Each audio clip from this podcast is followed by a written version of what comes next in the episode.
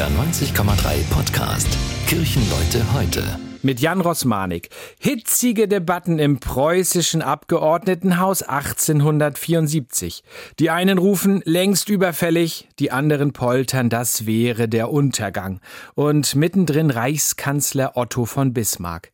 Der will die staatliche Verwaltung neu organisieren und die Macht der Kirchen einschränken.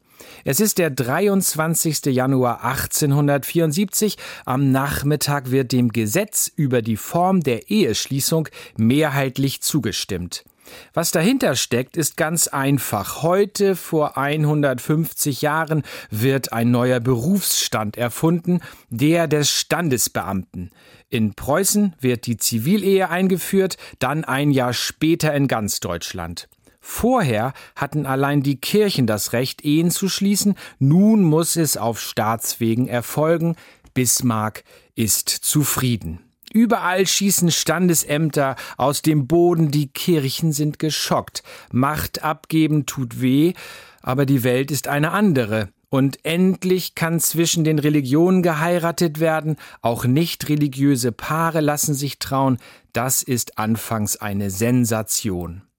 Es gibt eine kleine Geschichte von Wilhelm Busch aus dieser Zeit vom Junggesellen Tobias Knopp, der nach einigen Eskapaden seine Dorothea findet.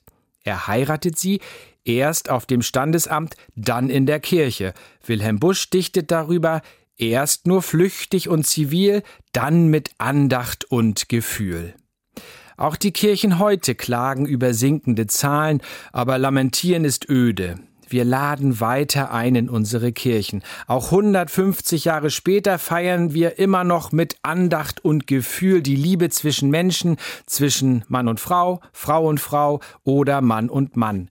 Die Welt ist wieder eine andere, sie ist größer und freier geworden.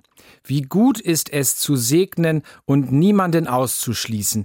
Was zählt ist, dass da zwei Ja zueinander sagen, ohne Wenn und Aber. Und wenn das geschieht, dann ist Gott nah. Dann feiern wir miteinander ganz andächtig und voller Gefühl. Das war ein Beitrag der evangelischen Kirche. Kirchenleute heute, ein Podcast von NDR 90,3. Wir sind Hamburg. Hamburg, Hamburg.